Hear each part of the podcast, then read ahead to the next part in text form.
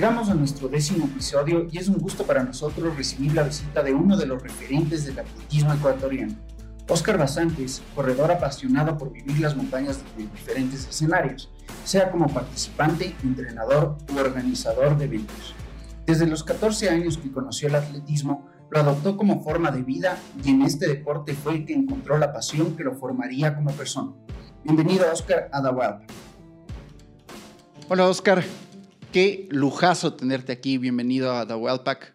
O sea, realmente estábamos esperando con ansias de que vuelvas de Europa para poder tener esta conversación. Eh, bienvenido. A ustedes, más bien, muchísimas gracias por la invitación. Oscar, qué chévere que hayas aceptado nuestra invitación. ¿Cómo estás? hemos visto eh, en redes sociales que, que, vienes de una jornada, mejor dicho, no una jornada, sino de una temporada eh, en Europa, muchísimo tiempo, muchísimas competencias.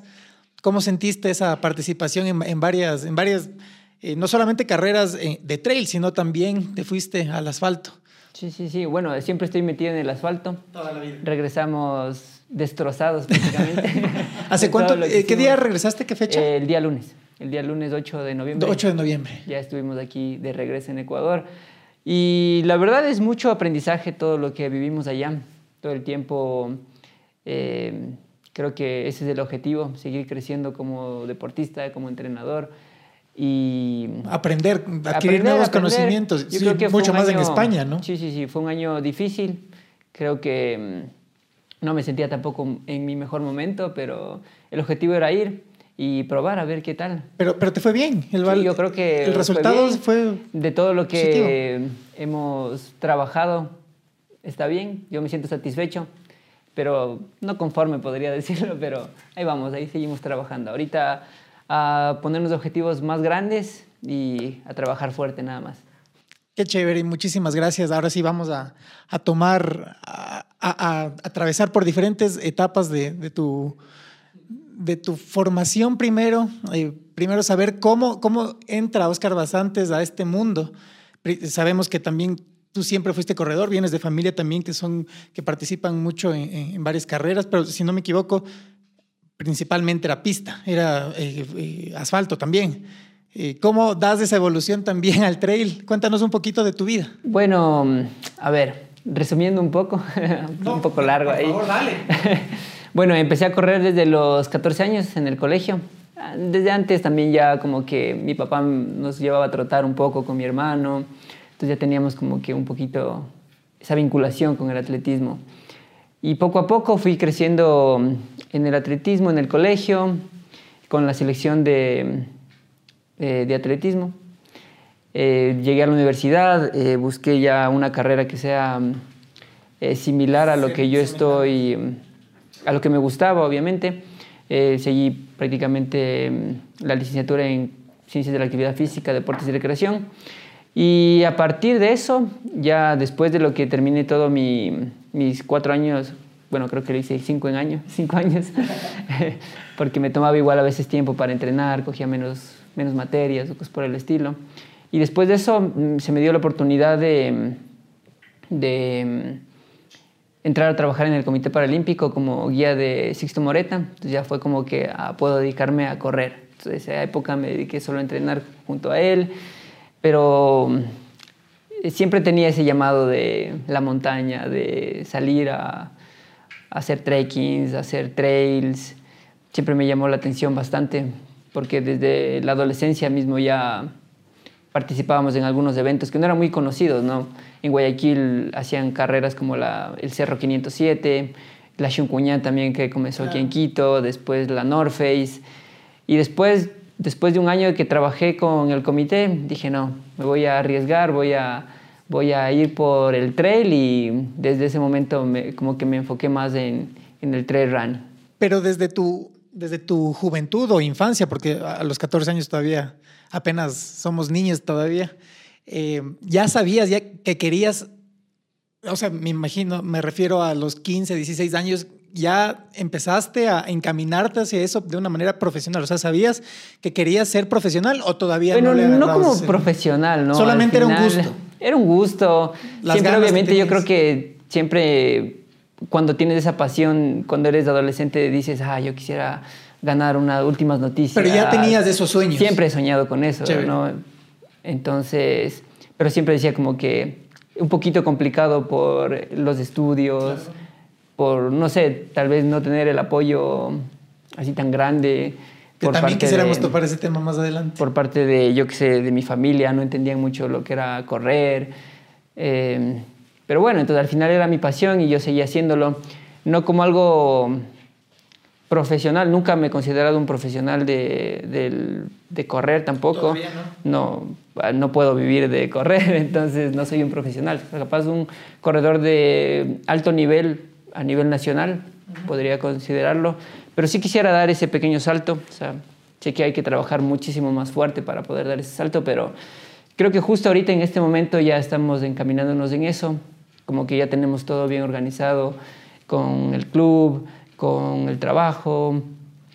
Entonces creo que desde este año voy a intentar dedicarlo un poco más. Sí, sí, sí. Entonces intentar llegar a, a ese nivel mucho más alto que, que quisiera estar, ¿no? Que siempre he soñado desde, desde mi adolescencia. Entonces ese es el plan. Y obviamente, como te comentaba antes, intentar mejorar mis marcas personales en pista, pero nunca dejar de hacer el trail, por ejemplo. A mí me encanta.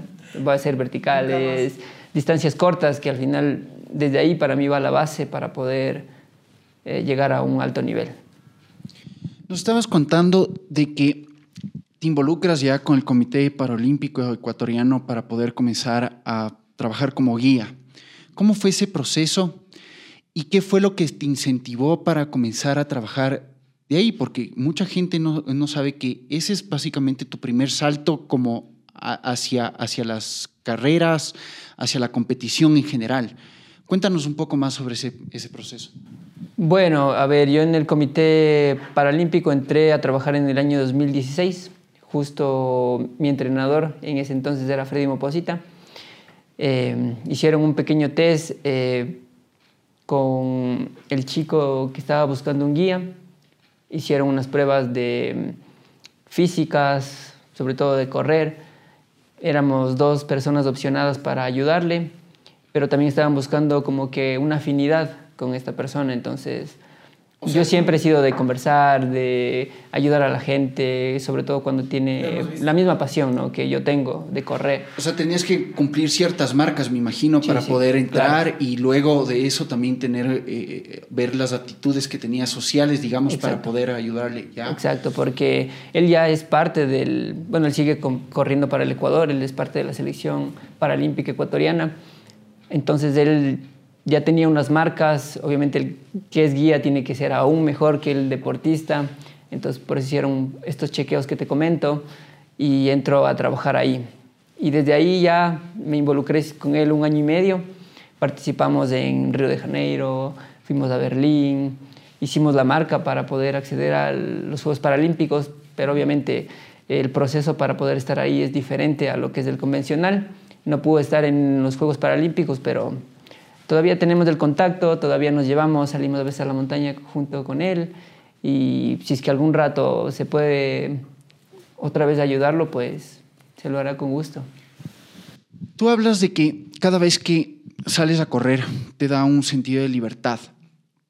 Aparte de esa sensación de libertad que tú tienes en las montañas y, en el, y, corriendo en general, ¿qué otra sensación tenías cuando llevabas a una persona que claramente depende hasta cierto punto de cómo tú lo guíes y cómo tú lo lleves durante toda la ruta? ¿Qué, implica todo eso? Uh, es un trabajo, sobre todo en equipo, porque tú eres sus ojos. Él prácticamente se dejaba llevar por lo que yo hacía. Si yo iba a un ritmo, él tenía que seguirlo, tenía que ir motivándolo también. Y mm, se sentía bien, ¿no? Trabajar en equipo, buscar una misma, un mismo objetivo, seguir luchando por nuestra misma pasión, que al final es lo que nos unía, ¿no? Y lo que nos une todavía. Bueno, y ahora sí, también entrando ya un poquito más en, eh, en tu vida profesional como, como deportista, ¿cómo, ¿cómo es tu vida habitual? ¿Cómo es tu día? Eh, ¿Cómo planificas tus entrenamientos, tu, tu temporada también? Eh, ¿Depende de algo? O tú empiezas simplemente a, a programar acorde vayan presentándose las oportunidades? Bueno, con Dani siempre intentamos hacerlo con bastante tiempo. Eh, sí, vemos que eres una persona muy organizada en eso y lanzas tus, tus cronogramas con mucho tiempo de, sí, de Sí, porque eh, es bueno tener una buena planificación. A veces como que tenemos objetivos bastante lejanos, como que a dos, tres años, eh, un objetivo específico, y después vamos ya trabajando cada año a año. Entonces eso es lo principal, ¿no? Sentarnos ya sea a finales de año siempre, igual eso hacemos con los chicos del club, sentarnos ya sea a fin de año o sentarnos la primera semana de enero. O sea, me imagino que ahora ya estás empezando a pensar en tu ya estoy 2022. A pensar, sí, sí, sí. Bueno, vamos a terminar con una ultra porque siempre termino el año con una ultra. Ah, sí. Porque es súper divertido para mí. ¿Te vas a, a, Colombia? A Colombia siempre, sí, sí. Es linda esa carrera. el amigo Elkin, entonces con los chicos también vamos, disfrutamos y terminamos el año. Entonces ya estamos siempre pensando, viendo qué queremos hacer, qué carreras participar nacionales, internacionales, cuáles son nuestros objetivos, obviamente, y ver qué se puede ir uniendo en esta planificación. Entonces, de acuerdo, ya teniendo la, la planificación en papel, pues ya podemos ir haciendo ya la planificación de entrenamiento. Eso te iba a decir, y partiendo de eso ya empieza tu, tu, tu organización en, Claro. en, en, los entrenamientos, que es muy diferente a la organización que, le, que, le, que les presentas a tus, a tus alumnos, pero ahí también veo que, le, que les cruzas. Eh, a veces vemos que tú sales, entrenas, pero también vas con tu, con tu equipo, Sí, sí, sí, con tu club. Eso es bueno, ¿no? Porque Sí, al eso, es- final eso nos es súper chévere porque integras tus dos, tus dos, las dos etapas de tu vida. Sí, porque al final, bueno, ese es el objetivo de nuestro club, ¿no? Unirnos, apoyarnos entre todos, trabajar por cada uno de nuestros objetivos y... Y le da mucha mucho sentido de pertenencia a tu club. O sea, tu- tus alumnos se sienten parte de, de tu vida, porque también vimos que el- algunos de los FKTs, eh, tu, tu equipo Exacto, sí, sí, era, sí. eran tus alumnos. Exacto. Ahí te veíamos, profe Oscar, profe Oscar, dele, te decía. Exacto, entonces siempre en todos nuestros proyectos, ya sea como tú dices, FKTs o entrenamientos, Les tratas de o involucrar. en competencias, igual cuando nosotros organizamos, siempre están apoyándonos. Sí.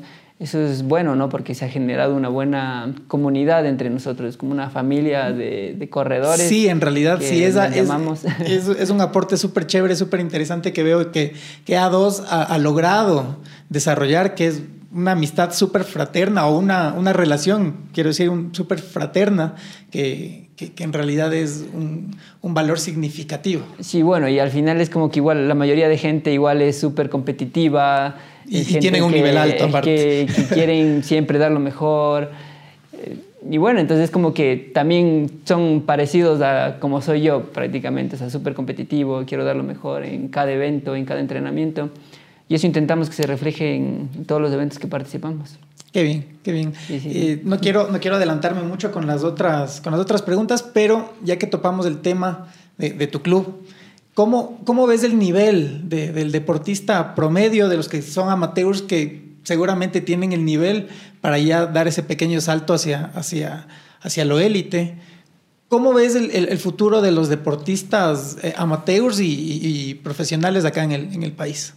Bueno, primero profesionales, no sé cuántos realmente. eh, o, bueno, élite, digamos, porque sí, el profesional es un nivel mayor. mm, Yo creo que puede haber unos dos que tres, no sé. Ujú. No sé si es que cuánto ganarán por correr o cosas por el estilo. ¿Tú te consideras Pero un deportista yo soy- profesional? Yo no me considero profesional. Ya. Porque eh, soy profesional en lo que, en lo que hacemos, que es eh, dar el, el entrenamiento a las personas y en organizar eventos deportivos. Esa es tu profesión. Esa es mi profesión, eso es lo Perfecto. que nosotros somos. Qué interesante. Eh, junto con Dani. Y bueno, con Lucas en lo que es de organización. Lucas de. Scott y- y Lucas. Dani Lazo, tu- tu novia. Ajá. Entonces, eso es mi profesión y lo otro prácticamente es como que mi pasión, ¿no? Podríamos decirlo, de, de correr e intentar estar en el mejor, en el más alto nivel prácticamente. Entonces, me considero un deportista de alto nivel, Sí. no un profesional, pero sí Y- quisiera, sí quisiera. Y el rato. futuro de, de- de los deportistas Bueno, como para- tal en, en el país. Para el país. De aventura. Uf, nos falta un montón. Sí, nos falta un montón para poder crecer. La gente tiene que comenzar a salir afuera. No, no. Sí. Y, y es difícil porque al final, imagínate, nosotros igual la mayoría de nuestros recursos viene de nuestro propio trabajo. Entonces, me imagino que igual para las otras personas que, que intenten buscar. Que buscan algo afuera, Exacto. no tienen las posibilidades y se queda ahí a medias del, esa- ese proceso de evolución. Sí, sí, sí. Es, es complicado. Yo creo que. ¿Tú, tú cómo lograste, eh, eh, cómo lograste pasar o, o superar estas, estas limitantes para, para dar ese salto? Porque vemos que estás haciendo muchas temporadas o muchas partes de, de- de los últimos años. eh, Me atreví, por lo general, de- desde, que esté en el comité, desde que estuve en el comité, comenzamos a viajar. Entonces dije, a ver, se puede viajar para correr, se puede hacer estos eventos. Y después ya cuando salí del comité, dije, busquemos también para trail. Ya fuimos a Transvulcania, a Ultra Pirineo, este, este año a- también a la Ultra Sanabria. Vamos buscando siempre carreritas. Estuvimos también en el Mundial de Trail, en el Mundial de Carreras de Montaña. Entonces siempre vamos buscando estar en los eventos importantes a nivel nacional e internacional.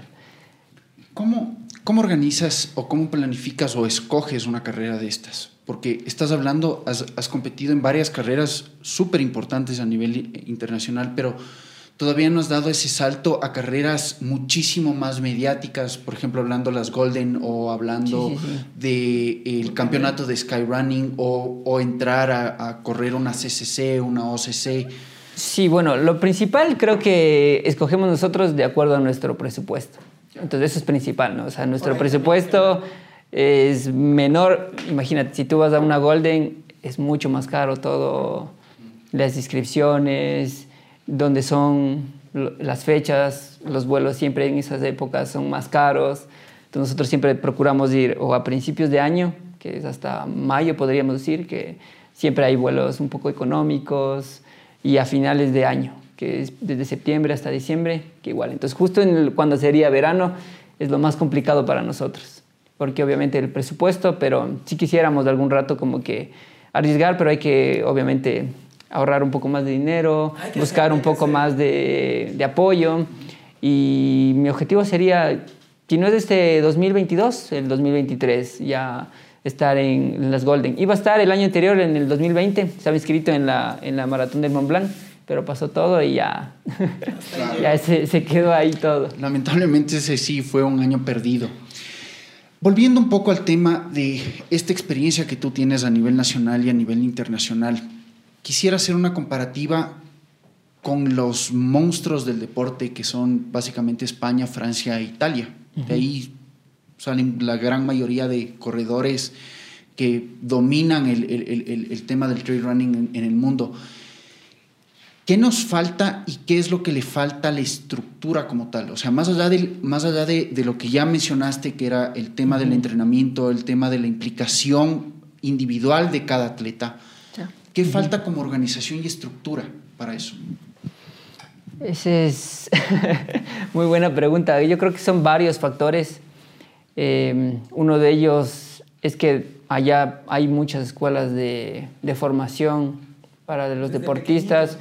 Tú ves, nosotros hacíamos trequis o entrenamientos en diferentes montañas y hay niñitos desde 5 o 6 años que ya están en la montaña, entonces están acostumbrados a, a correr por esos tipos de terrenos. Después hay muchas marcas deportivas que están siempre fichando, ¿no? Como que están buscando corredores jovencitos ya desde los 17, 18 años que les van llevando a sus equipos. Entonces hay el equipo Esportiva, el, el equipo Salomón, el equipo...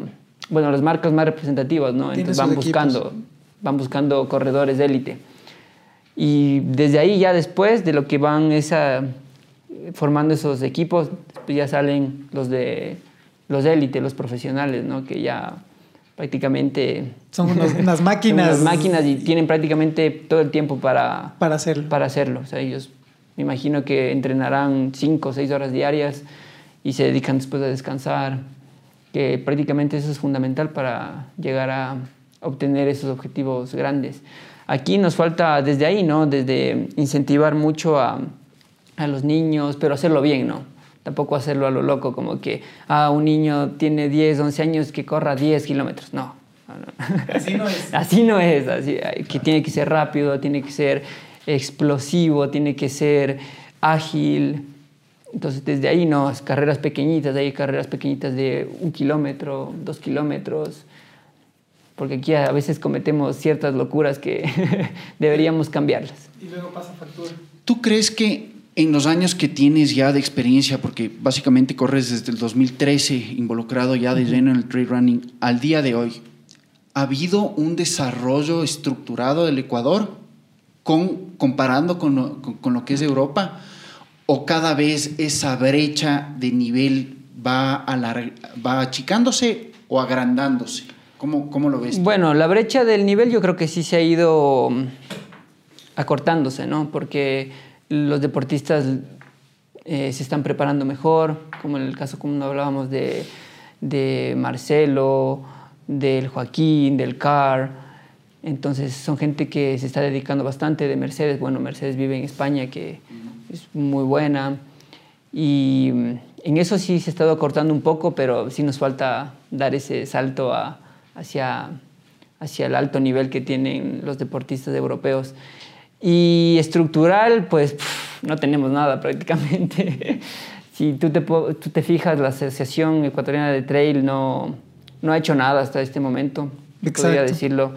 Eh, van, si no me equivoco, tres, cuatro años ya y yo siento que no han hecho nada. O sea, yo creo que más bien todos nosotros como deportistas, como organizadores, como gente que le apasiona el trail, hemos estado más Han sido involucrados. mucho más gestores que la propia sí, sí, sí. asociación. Y nosotros siempre, o sea, al final, desde la primera vez que participamos en un mundial, les dijimos, nosotros tenemos muchas ideas, podemos compartirlas, podemos trabajar juntos, pero no, no se abren a, a poder, no se abren a nuestras ideas, no se abren a, a, a nosotros los deportistas, ¿no? ¿Y por qué crees que pasa es una eso? falla, no sé, no tengo idea. O sea, siempre hemos intentado conversar con ellos.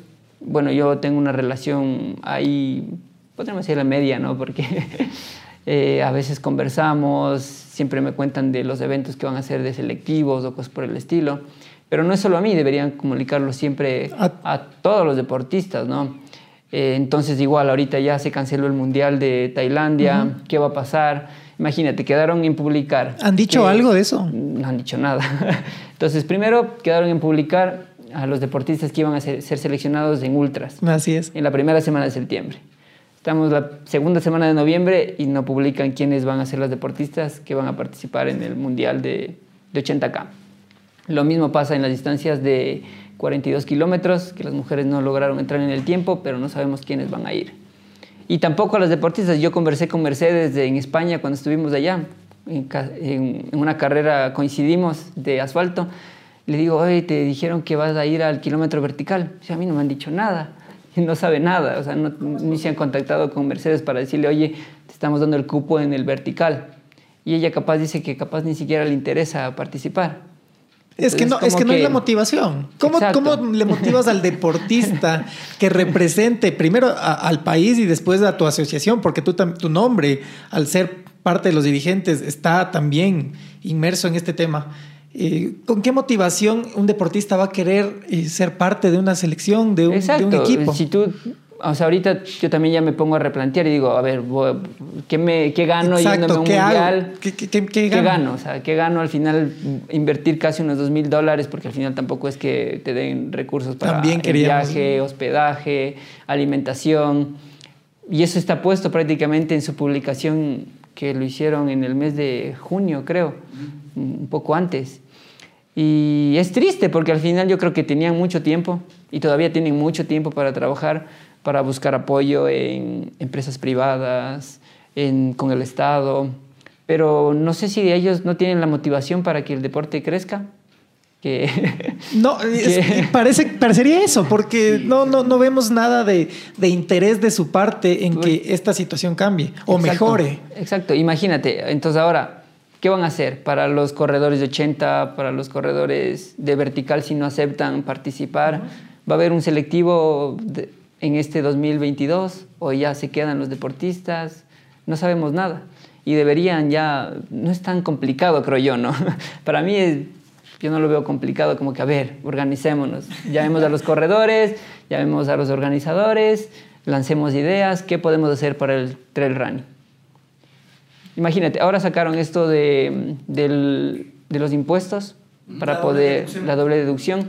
¿Por qué el, el comité bueno, la asociación, perdón, no hace un plan como Asociación Ecuatoriana de Trail.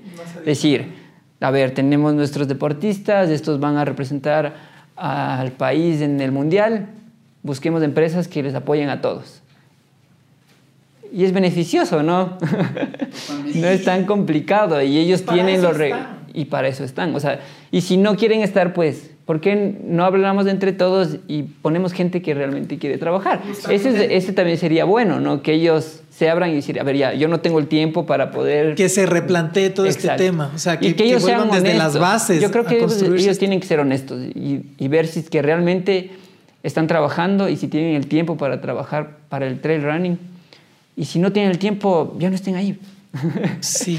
Busquemos otra gente sin que ánimo, realmente... Sin ánimo de, de, ser críticos o, de querer eh, eh, crear polémica, yo creo que es el, es el grito de muchos deportistas que en realidad quieren ser parte de esto, quieren eh, representar al país de la manera que debería ser representado. Sobre todo Ecuador, que de a poco se está convirtiendo en un referente, sin el apoyo de una asociación. Imagínate con una, un poco más de estructura en, en, este, en este espacio ¿Qué hubiese pasado si es que el Mundial no se aplazaba, se cumplía en la fecha que estaba programada?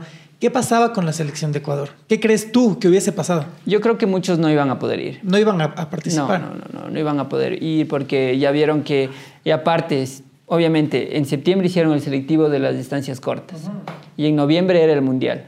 Entonces, mientras más corto es el plazo, todo sale más caro, obviamente, también. Y si es que te toca invertir a ti si es que haces con tiempo, te salen unos dos mil dólares. Y si estás a corto tiempo, cuatro mil.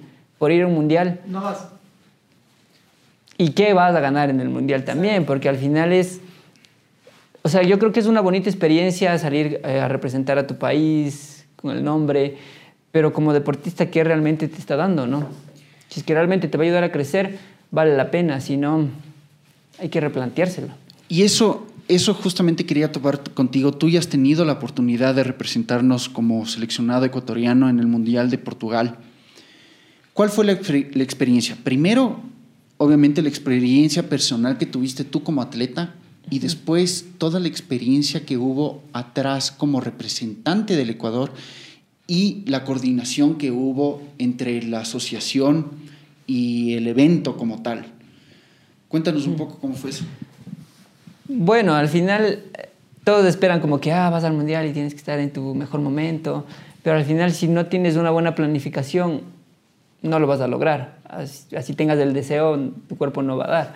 Entonces, desde ahí partió mal, ¿no? Porque al final teníamos dos meses para llegar al mundial después de haber competido en, en la Petzel, creo que fue hasta un poco menos. Dos meses. creo que fue menos, si no me equivoco. Eh, fue raro porque al final el selectivo fue en 50 kilómetros, el mundial era de 45, ni siquiera tenía mucha relación. Eh, entonces no teníamos la, eh, no la planificación, no teníamos el entrenamiento adecuado en tan corto tiempo para poder llegar en nuestro mejor momento y creo que nos pasó a todos, o sea, los que vivimos aquí, ¿no? A Alex, a Cristian, a Carla, en cambio, Mercedes, que obviamente ya está eh, en España, no tiene esta, este problema de que vas a viajar.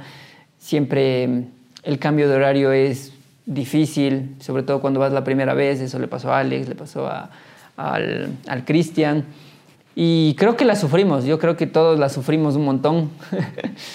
Eh, llegó un punto en el que terminamos igual ya por cumplir, porque estábamos ahí también pero la experiencia fue bonita, fue chévere porque ves las elecciones, estás con, realmente ahí puedes decir que estás con los mejores del mundo, con los mejores de cada país y muchas selecciones tenían ya una estructura bien formada, que iban con su deportólogo, con su nutricionista, con su fisioterapista.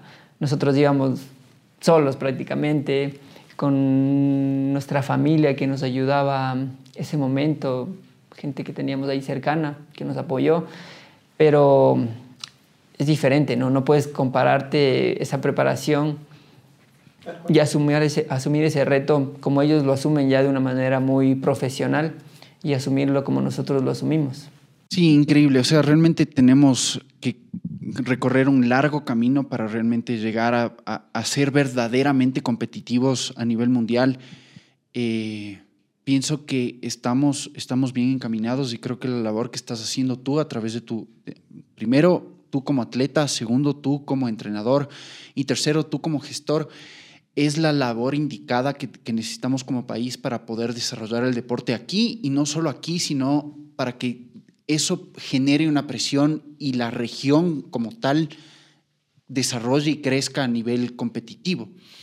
Pero dejando un poco al lado eh, toda esta problemática que realmente podemos ahondar por más, quisiera topar un poco más los, los proyectos que se vienen y cómo haces tu planificación para llegar a esos proyectos.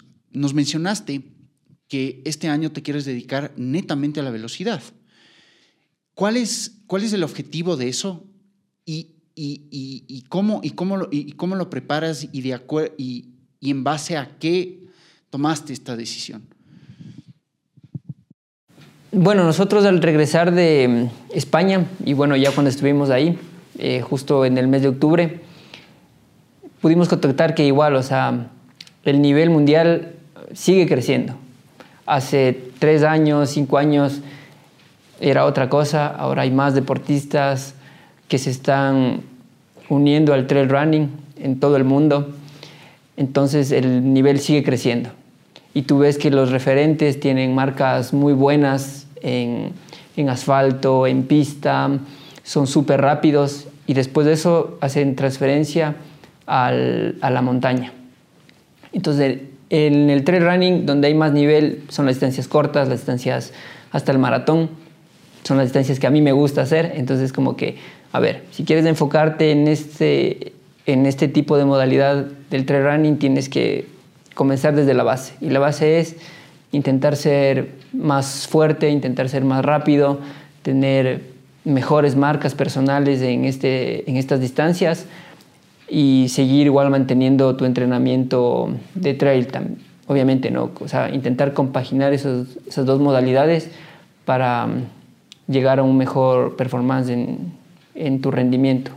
Por eso fue lo que, que, asumimos. Este año digo, no, o sea, quiero regresar a las distancias cortas, eh, hacer un 5000, un 10000, un 1500, distancias que a mí me gustan muchísimo, hacer el kilómetro vertical, igual seguir compitiendo en distancias de todo en el trail, porque al final lo voy a hacer como parte de mi entrenamiento como algo complementario a lo que yo estoy buscando y no es que voy a desaparecer tampoco de las carreras de trail running. Metiendo carga, básicamente. Exacto. Por ahí va sí, sí, sí. La planificación ya.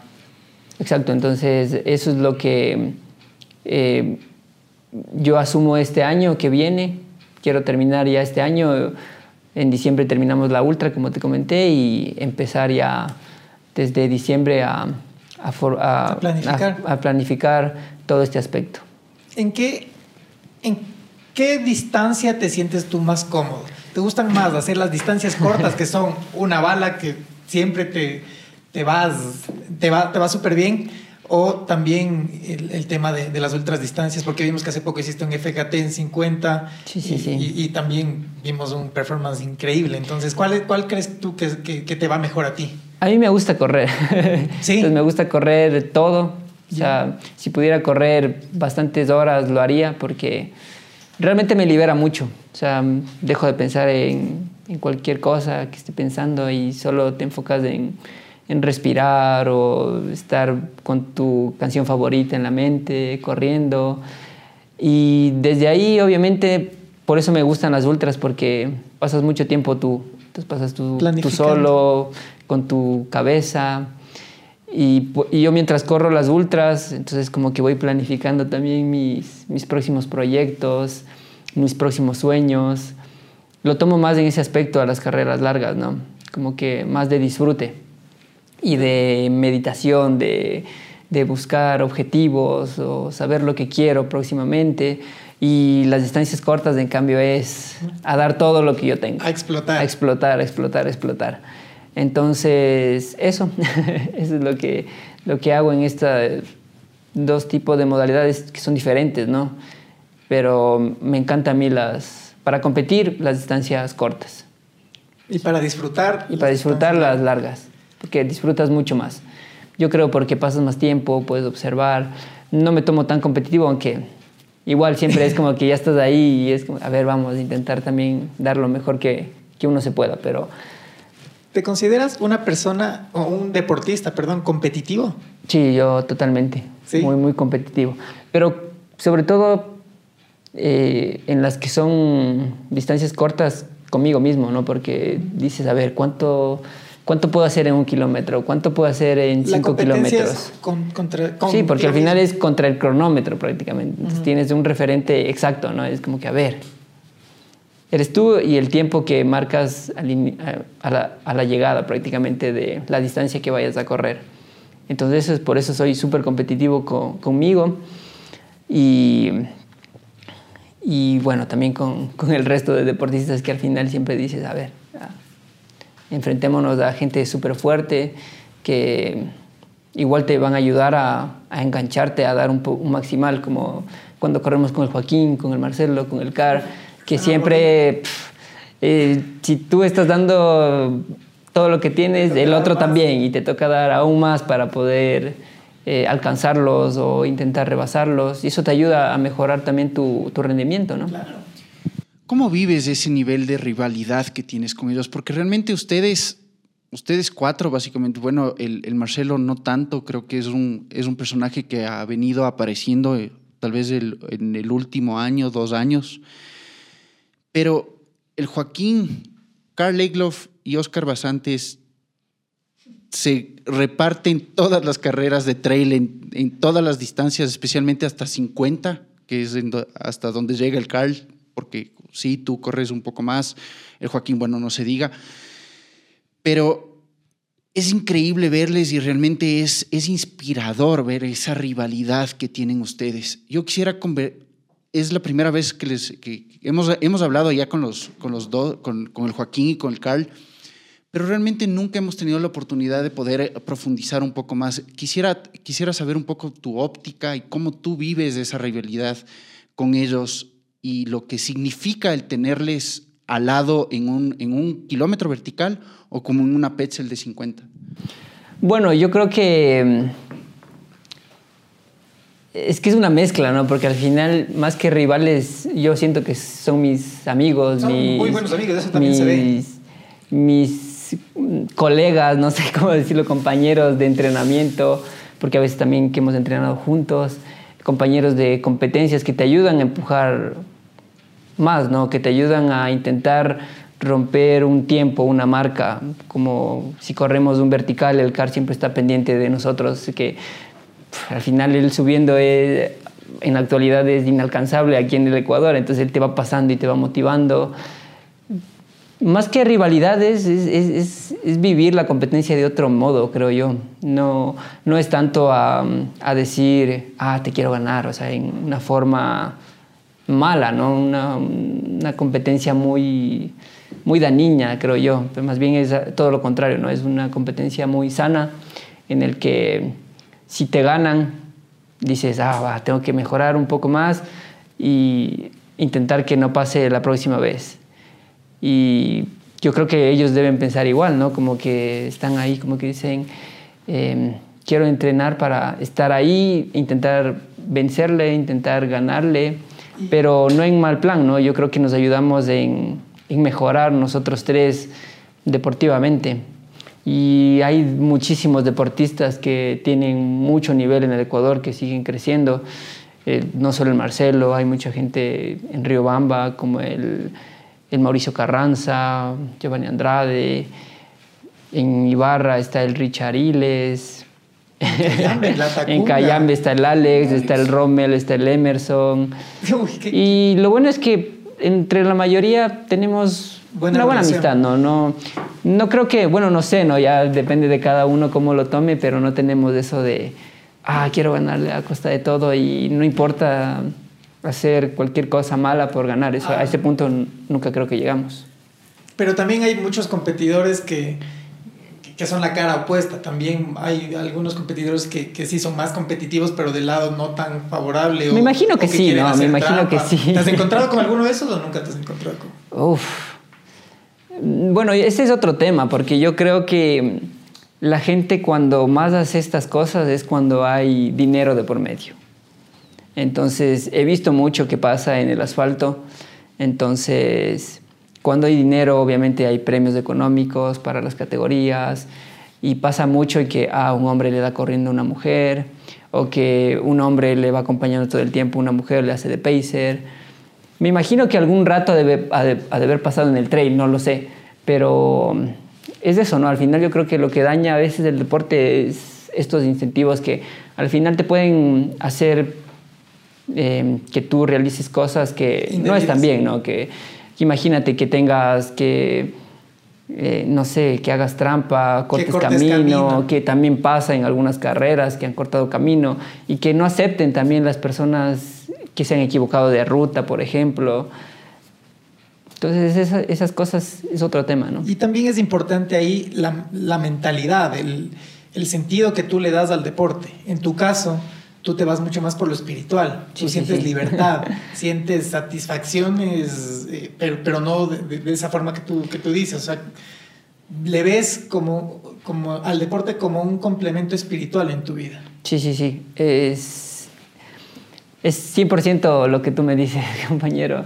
Entonces, mi motivación no es como que ganar dinero o ser famoso cosas por el estilo, no va por otro lado, es porque desde jovencito me gustaba correr, me enganché y fue como decir, a ver, intentemos llegar hasta donde más puedas. Y es del momento donde me conecto conmigo, se van todos los, los, problemas, todos los pensamientos que puedas tener.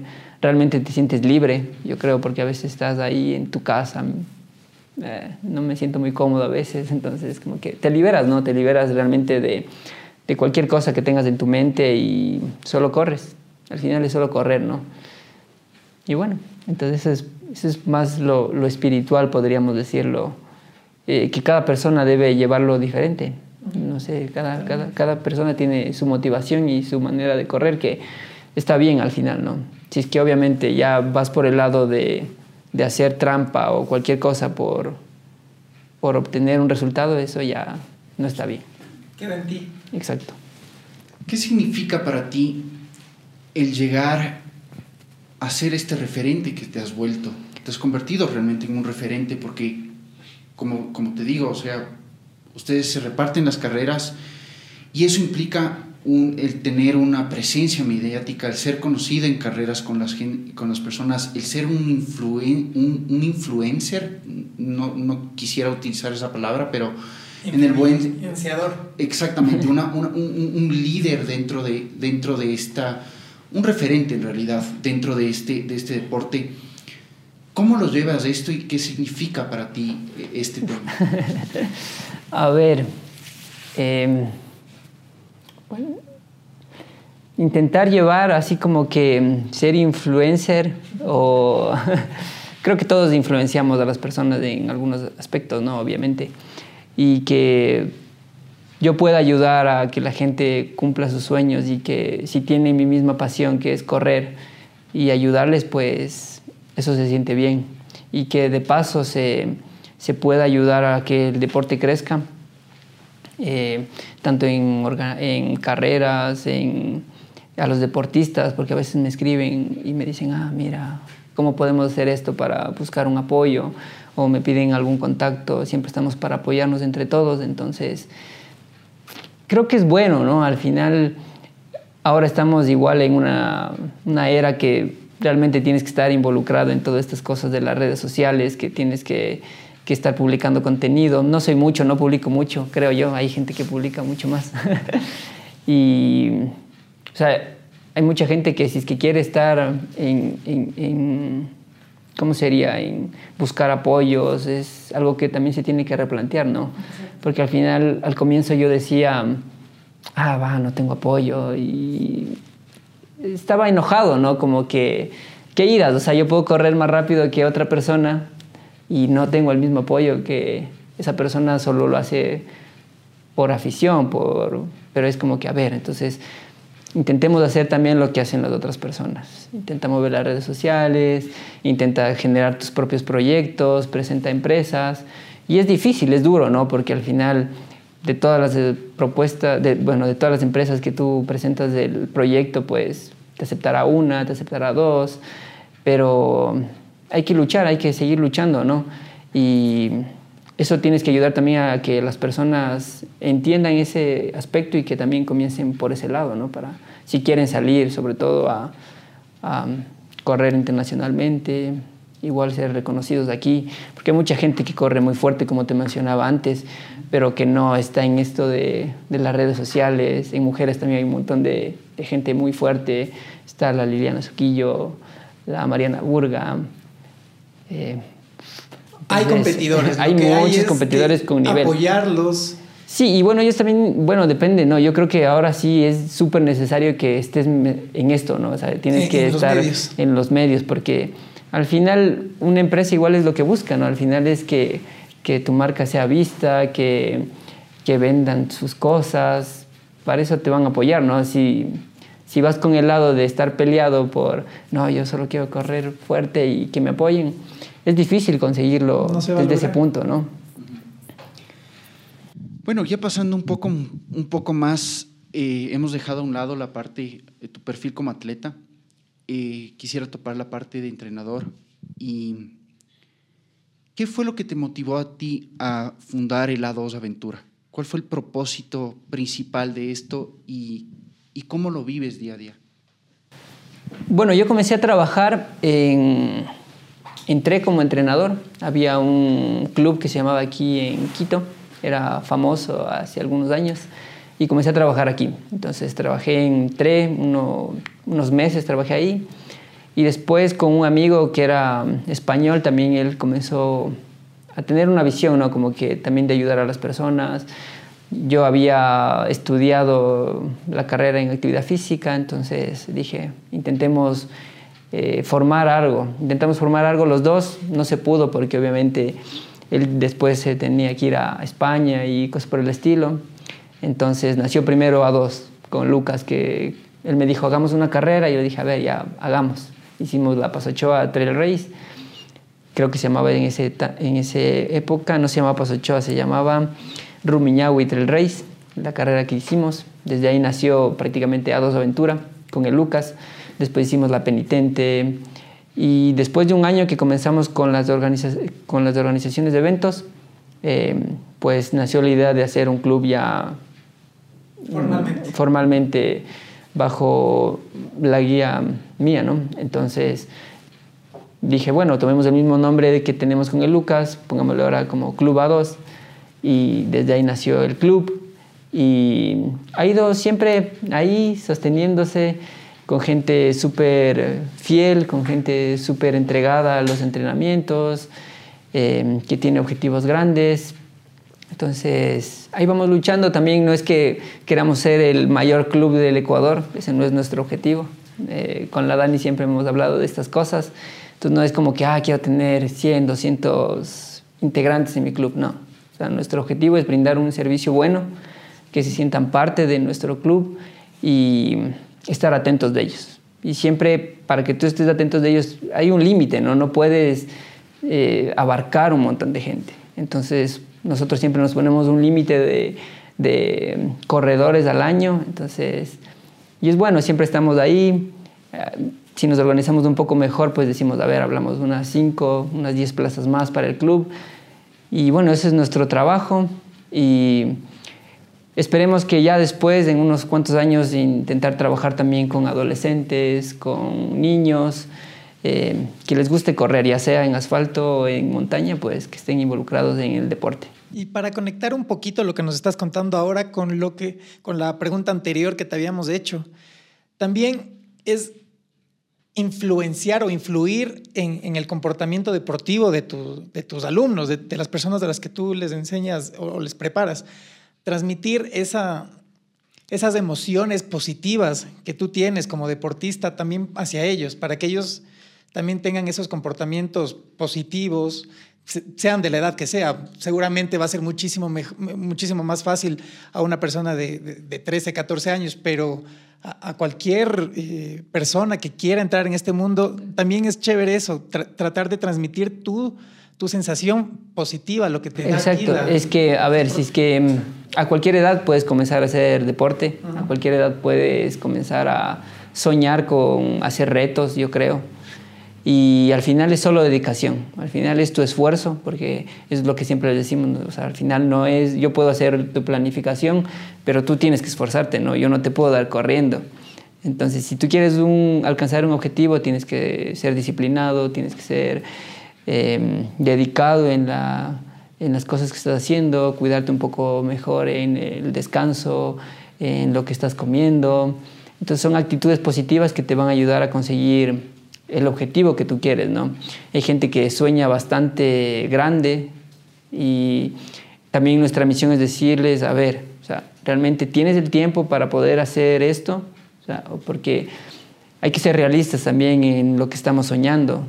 Entonces, que tienes ese tiempo para poder hacerlo, trabájalo. O si no, llega a ese objetivo, pero te vas a demorar un poco más, pero lo vas a lograr. O sea, ya si es que quieres ser un ultra, porque siempre la mayoría de gente viene y como que dice, ah, quiero ser un ultra en seis meses. Es como Imposible.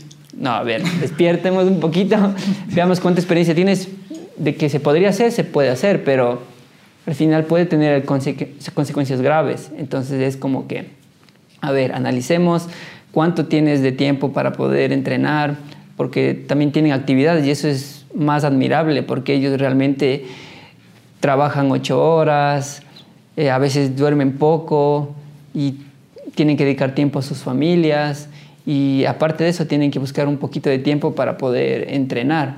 Y decimos, a ver, ya, planifiquemos mejor para un año, dos años, dependiendo del nivel del deportista que tenga, ¿no?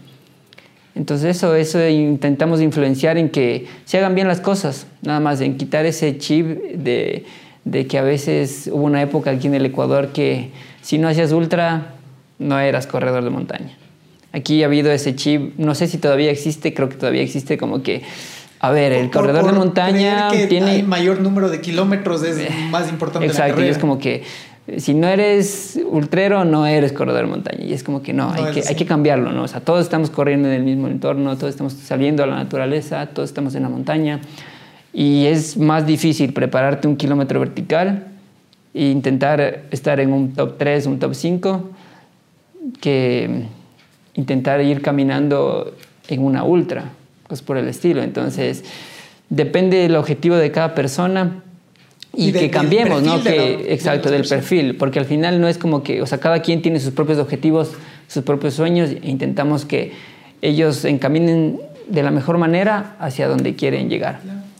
Y es interesante lo que mencionas, porque realmente eh, esa, esa noción, digamos, de que si tú no eres no eres un corredor de trail running si es que no corres ultramaratones. No es, solo, no es, no es algo que solo pasa aquí, sino creo que viene mucho de los Estados Unidos y la manera como se ha ido vendiendo el trail running como deporte. Exacto. O sea, la gente, la gente cree que ahora tú tienes que correr por lo menos 50 kilómetros porque 42 no basta. Son 50 kilómetros para arriba para que realmente eh, seas un corredor de trail running y te consolides como tal. Y es interesante porque yo pienso que a medida tú vas entrando en el, en el deporte, te vas dando cuenta lo que implica Exacto. El correr 20 kilómetros o el correr 30 kilómetros y después dar ese salto hacia una distancia más larga y más larga y claro, los procesos de entrenamiento, como tú mencionas, son totalmente distintos. O sea, estás, necesitas enfocarte en una cosa totalmente distinta para, un, para una carrera tan explosiva como unos 20 kilómetros o 25 kilómetros que hacer una de 170. y al final todas las distancias son buenas, todas las distancias son importantes, entonces... Tienen diferentes características. Exacto. Tampoco es como que, eso sí hay que quitar del pensamiento, como tú dices, ¿no? Como que, ah, tienes que ser ultrero, ya no basta el maratón ahora, tienes que ser corredor de 50 en adelante, ¿no? O sea, no pasa nada si en toda tu vida no haces una ultra, no pasa nada. Al final, si te gusta salir a la montaña y correr en ella, pues puedes correr distancias desde bien cortitas hasta la distancia que tú quieras y todos somos corredores, todos somos importantes y cada distancia merece una planificación específica. Y para cerrar esta parte de, tu, de tu, vida profesional, me quiero también contarte algo que ni siquiera seguramente te acuerdas. Yo en el año 2019 estaba súper nervioso porque estaba planificando una carrera, justamente la Transvulcania, y había visto que tú ya corriste la Transvulcania. Entonces yo te escribí. No, no, éramos tan amigos, tan allegados, de hecho eh, habíamos hablado un par de veces en ese, en ese tiempo. Y, y, me gustó mucho la forma en que tú me aconsejaste, me apoyaste, incluso me guiaste en muchísimas cosas, me, me, me diste varios tips.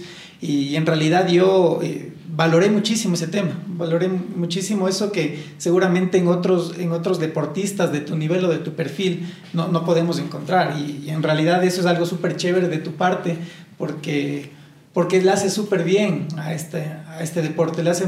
Le hace o en realidad ese es el sentido que muchos de nosotros creemos que es eh, de, los más relevantes o más importantes, ¿cierto? Entonces sí, me, me, parece súper chévere y en realidad, primero agradecerte y segundo, felicitarte por ese, por ese sentido que tú le das al deporte. Gracias. Y bueno, y si se puede ayudar, siempre estaremos dispuestos, ¿no? Tampoco al nivel de ya que exagere la gente, pero si es que se puede, siempre. Sí, sí, completamente. Eh, nos queda clarísimo que realmente cuál es la clave del éxito que ha tenido tu, club, porque más allá de la manera como tú los llevas, creo que los objetivos que se han planteado cada uno se reflejan, ¿no? Tú, tú ves eh, miembros del club A2 Aventura en todos los, todos los podios, en todas las carreras, siempre están dando lucha ahí, y nos llama muchísimo la atención esa esa comunidad que has creado y esa, e, esa complicidad que tienen cada uno de ustedes. Y realmente es una labor increíble. Dejando un poco a, la, un poco a un lado el tema, el tema fisiológico, o sea, porque una cosa es la preparación física y la manera como tú planificas tu, tus, a tus diferentes eh, alumnos. ¿Cómo indagas en la preparación mental para las carreras? ¿Cómo construyes eso para que ellos desde el inicio entren y pase esto? O sea, comiences a reprogramar estos paradigmas y estos clichés que tiene el deporte que muchas veces son, son, son, son cosas que te juegan en contra, para que realmente ellos encuentren primero su identidad como atletas y segundo puedan realmente eh, establecer objetivos que, en los que realmente rindan.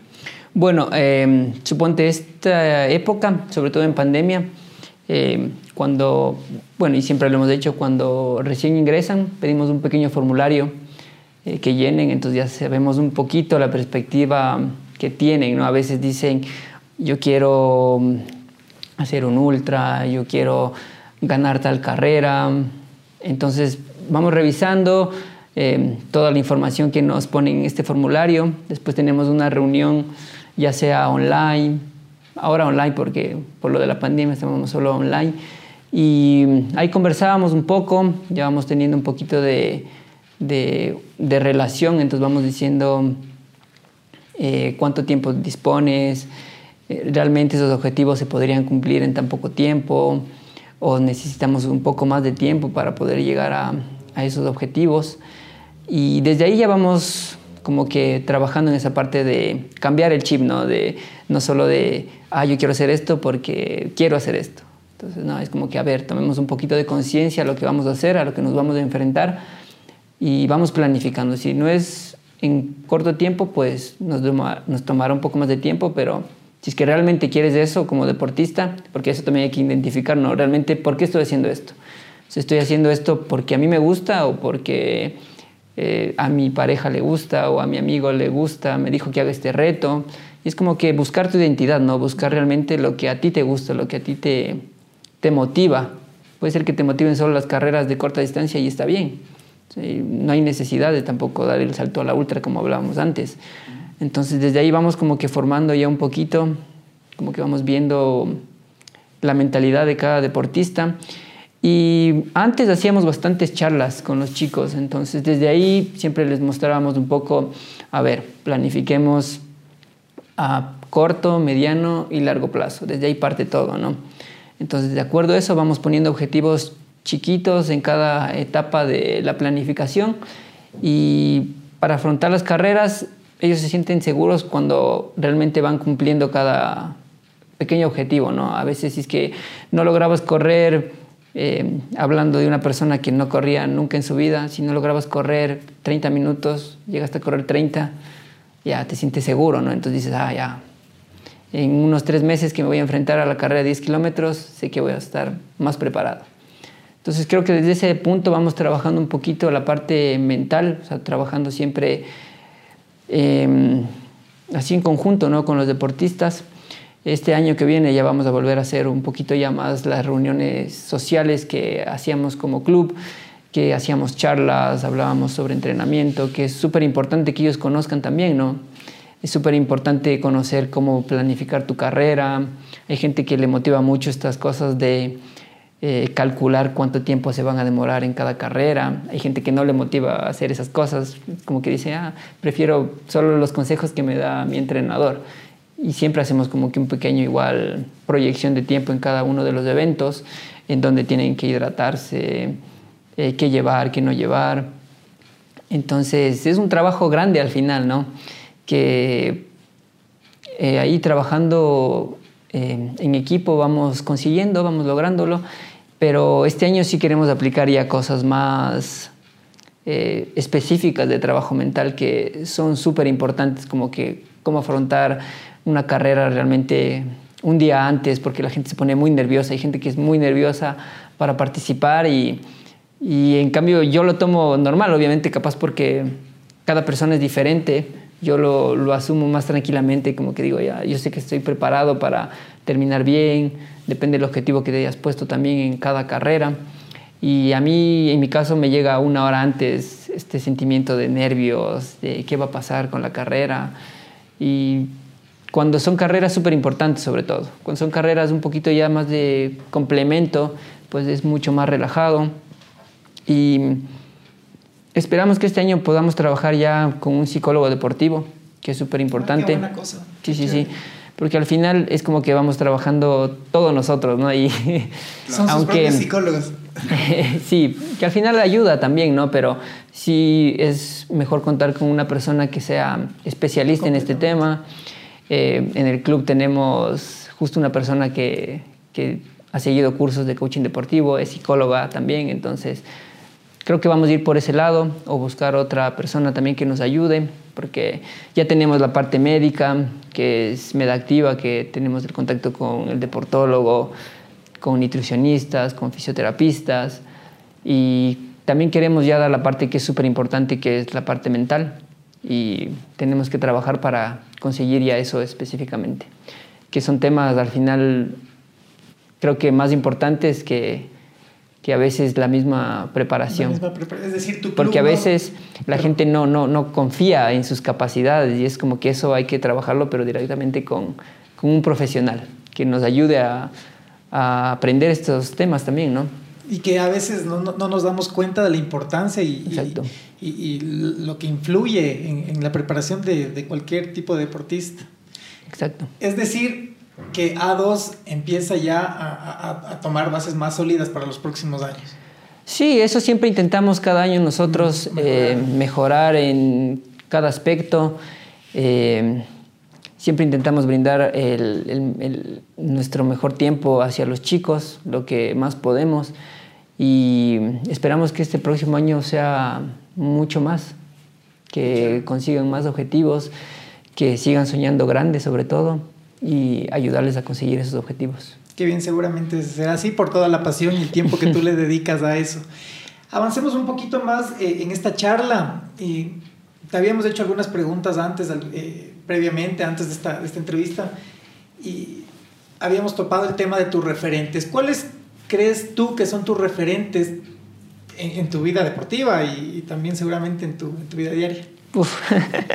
es que tengo muchísimos, ¿no? Al claro. final porque eh, vengo del atletismo, de la pista, entonces recuerdo mucho, creo que el primerito fue Jefferson Pérez cuando era niño y vi que ganó la medalla olímpica. De eso tengo un buen recuerdo. Entonces desde ahí ya es un gran referente que todos tenemos, o sea, todos los ecuatorianos tenemos ese referente. Después Rolando Vera, Silvio Guerra, Franklin Tenorio, siempre son gente que he seguido sus carreras y es como que digo, es sorprendente todo lo que han logrado hacer. Byron Piedra también, o sea, nombrando corredores ecuatorianos y a nivel ya de trail igual, seguirle al CAR, todo lo que ha hecho, creo que es el referente más grande del, del trail que ha tenido el Ecuador, o sea, por todos sus logros, por sus récords eh, en mujeres, Mercedes Pila, todo lo que ha logrado es brutal. es brutal todo lo que ha hecho. Es un referente eh, exacto. Eh, la Dani yo la admiro un montón. A mi pareja porque su forma de ser, su forma de, de vivir la competencia es otra. Es muy diferente a lo que yo vivo. Ella no es competitiva para nada. Ella disfruta sus eventos y va en su onda, ¿no? Que está bien, que me ayuda también a crecer, a ver otros puntos de vista en, en el deporte. Y puff, más referentes, te puedo nombrar un montón, que Nenisa, Jaile, en trail, al Anton Cuprica. Yo creo que él fue mi primer referente grande del trail, porque él también tenía su filosofía de eh, libertad, de sentir la naturaleza, desde el minimalismo que él siempre ha profesado, ha profesado el profeta, como lo saben decir, al, al Anton. Él siempre ha sido mi referente. Y quedándonos ahí con, con, con Anton Kuprichka, ¿qué te pareció la, el regreso de Aleti? Fue maravilloso al final verlo otra vez competir. Es como que, qué bueno, ¿no? Ver a otro de mis referentes que vuelve a las competencias y que lo hace súper bien siempre. Y cómo vive él también su, su carrera eh, él también tiene su onda, ¿no? Él no es tampoco como que decir tan competitivo, pero disfruta estar allá afuera, disfruta estar siempre en la naturaleza, escalando, cicleando o corriendo y eso es lo que, lo que admiro de él, ¿no? Que está siempre afuera, siempre, siempre, siempre afuera. Sí, realmente, o sea, hay, hay, personajes que nos inspiran increíble y, bueno, yo pienso que así como cada uno tenemos nuestros referentes y como tú tienes tus referentes, seguramente tú serás el referente de alguien más eh, aquí en el, en el país. Y, y, bueno, yo me, yo me sumo a eso.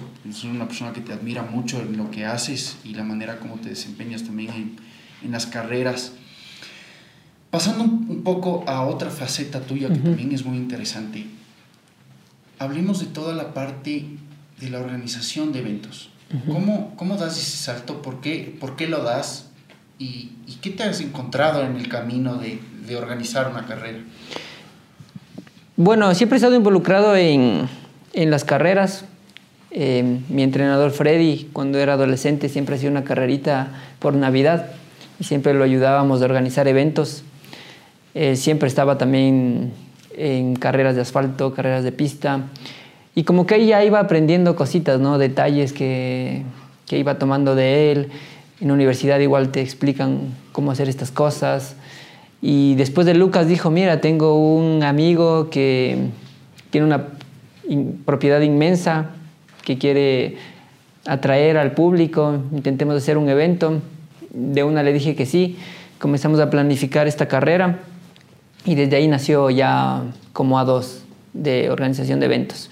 Y siempre tenía en mi mente así como, ¿por qué no hacer carreras contra reloj? Porque no había muchas carreras en, en ese momento en el Ecuador sobre todo en Quito, de ese, de ese estilo. Y comenzamos a planificarlo, comenzamos a averiguar. Eh, es un trabajo fuerte, no es tan sencillo como la gente piensa, nomás como que, ah, es una carrera, se están llenando los bolsillos de las inscripciones para nada, no y para nada, porque es súper complicado, es súper difícil. Por suerte nunca hemos salido en contra, que eso es lo positivo. eso es bueno.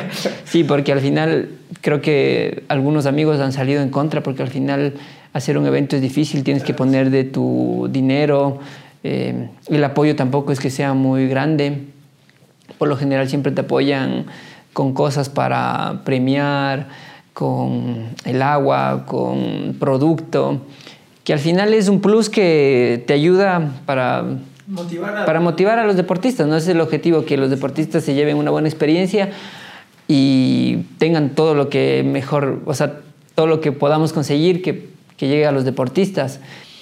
quisiera pasar un poco más a otro tipo de, de, proyectos que tienes, eh, que creo que es un, es un valor increíble el que le estás dando, eh, NotiTrail, que es esta nueva página de noticias de todo lo que son carreras, sí, sí. Eh, la cobertura de carreras y, y, el, y el, poner en, a la vista todo un, todo un calendario de carreras que no son pocas las que hay en el Ecuador ahora.